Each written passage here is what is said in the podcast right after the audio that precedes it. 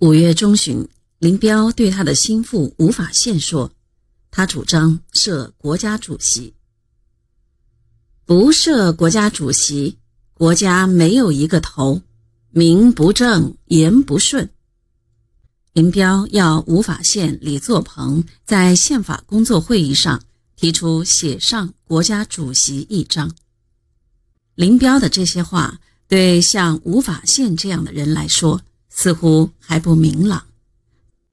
一九七零年初，宪法草案在一定范围内征求意见时，著名学者梁漱溟以耿直的语言说：“比如设国家主席，一国的元首不能没有。”他认为应设国家主席。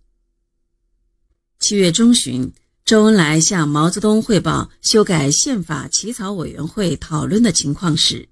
又讲到一些人提出了设国家主席的意见。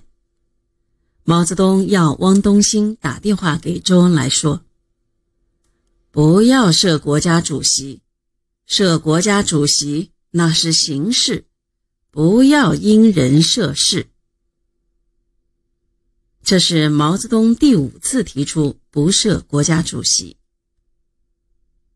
对毛泽东的态度十分清楚的林彪和叶群等人，仍坚持要在宪法中写上设国家主席。八月初，叶群再次私下对吴法宪说：“林彪的意见还是要坚持设国家主席，你们应在宪法工作小组提议写上这一章。”八月十三日下午。